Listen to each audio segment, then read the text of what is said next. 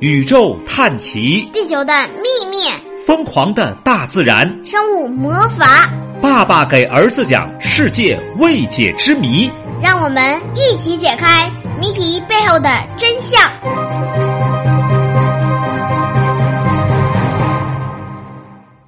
各位小同学好，爸爸给儿子讲世界未解之谜来了，我是光头老爸。我是王百浩。哎，这个今天为什么要讲世界未解之谜？很多小同学说你好久没有讲了，难道不讲了吗？其实一直在讲，只是最近老爸比较忙。然后呢，今天倒出空来了，我们开始讲未解之谜。你喜欢吗？喜欢，真的喜欢呢。好，今天讲的故事叫秦朝十二个铜人。今天还在哪儿？秦朝谁谁是老大？秦二世。秦二世是谁？谁的？赵高。的儿子是秦始皇的儿子啊。公元前二百二十一年，齐国国王田建投降秦国，秦国结束了诸侯征伐的局面，嬴政完成了统一天下的霸业，他自己也成为中国历史上第一个皇帝，自称始皇帝啊，就秦始皇，从我开始嘛。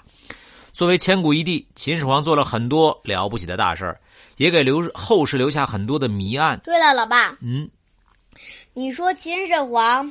他他的儿子是叫胡，是纯叫胡亥，还是叫秦胡亥，还是叫赵胡亥？嗯，其实呢，叫银胡亥。那你猜呢？留下一个秘密吧，我们以后来赵胡亥啊。嬴秦始皇他可以叫赵正，他是嬴姓，知道吗？嬴姓，因为他他这是当时周王朝赐给他的姓氏啊，他封在了秦地啊。那么秦始皇称帝之后啊。希望能够，就他本来姓赵呗。啊，对呀，希望能够长治久。那赵胡亥听起来不顺眼。为了防止人们造反，他下令收缴全国的武器，把他们融化，铸成十二个铜人像。秦始皇命人把十二个铜人立在阿房宫的前殿，意在昭告百姓：战争结束，天下将永远统一。明白了吗？就是把那些武器啊都给收起来了，就是你不能用武器。那么，根据史书记载，秦朝十二铜人背后刻有铭文，铭文还是由当时最负盛名的李斯和蒙恬撰写的。由此可以推断，十二铜人的铸造属于国家级别的大事，作为对国家统一具有纪念意义的器物。十二铜人在造型、图案、尺寸上都有严格的规定，并且有他们特定的寓意。古时候的人们把大地分为东西南北四个方向，每个方向再分出两个方向，就是四面八方的由来。而四面八方是东北、西北、南北，那个那个东北、西北、西南，对，就中间两个方向之间，东南，哎，东西南北。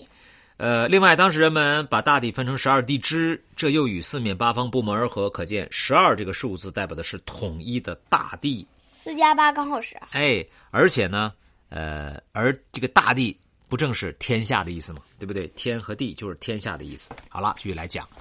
那么代表的就是秦始皇的大秦王朝，因此十二铜人代表的是天下统一。另外，一年包含了十二个月，时间年轮是年复一年，循环往复的往前，代表了大秦朝的统治千秋万代。但是它太短暂了，很快就灭了，对不对？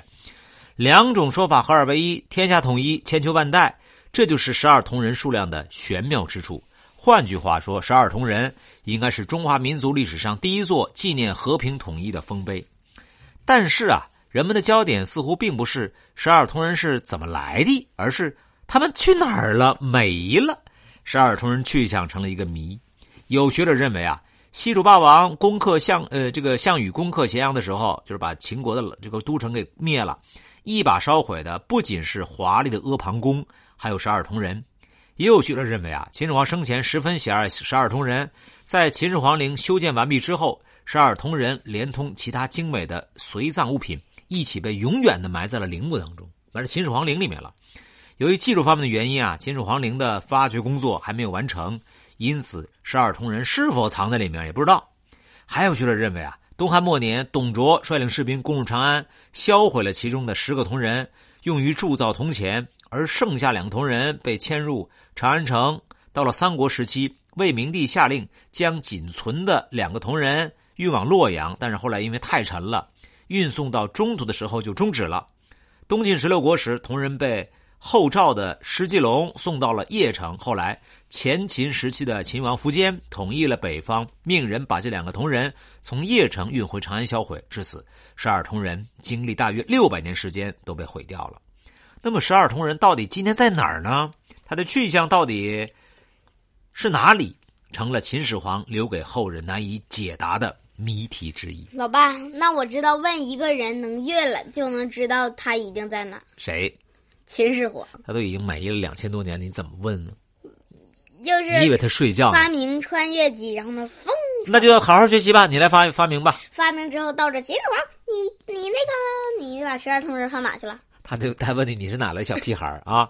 然后我好了就我是现代的王伟浩，现代的王伟，好了，我是讲然后呢，跳出来想把我抓住，嗖走了。我是讲 世界未解之谜的老爸我，讲世界未解之谜的儿子你，是现代王美浩，再见。再见。大家可以在我们专辑首页添加小助手，加入王清溪老师 VIP 群。另外，如果喜欢我们内容，分享一下，让更多孩子加入我们吧。再见。